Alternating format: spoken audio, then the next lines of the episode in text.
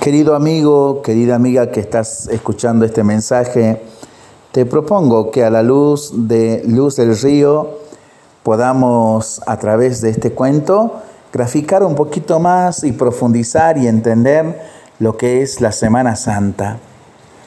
Era primavera y una pareja de pequeños pajaritos buscaban un lugar para ser unido. Volando llegaron a un monte donde estaba padeciendo un hombre. La pajarita le dijo, ¿no te da pena ese hombre? Mira qué corona de espinas le han puesto. Me da mucha pena. Mira cómo esa espina que tiene en la frente le hace mucho daño, cómo brota su sangre. Voy a quitarle esa espina. Su pareja le contestó, ya sé que es triste la situación de ese hombre, pero yo te digo que es mejor que no vayas.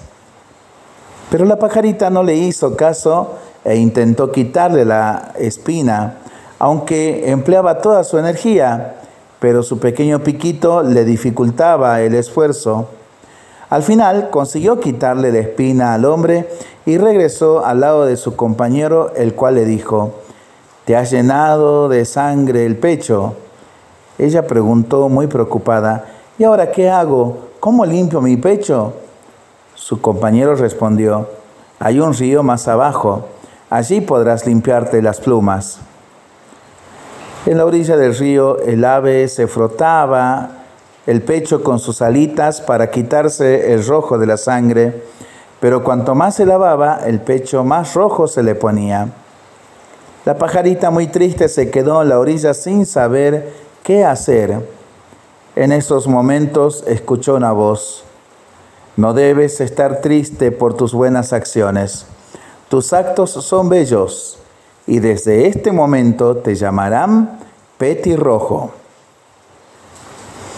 Y es que la Semana Santa es momento para reflexionar y meditar sobre lo vivido, recordar lo que hemos logrado y a quién hemos ayudado. Es tiempo para agradecer a Dios por nosotros y nuestra familia. También para plantearnos nuevas metas, nuevos sueños, y orar para que Él nos dé la salud y fuerza para poder lograrlos.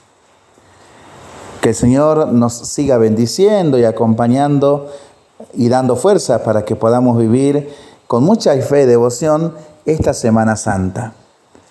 Lo pensamos y lo rezamos en familia y entre amigos. Mientras lo hacemos, pedimos al Señor su bendición para este día y le seguimos pidiendo por el fin de la pandemia, de las guerras y por el buen tiempo para nuestras vidas, nuestros animalitos y nuestros campos.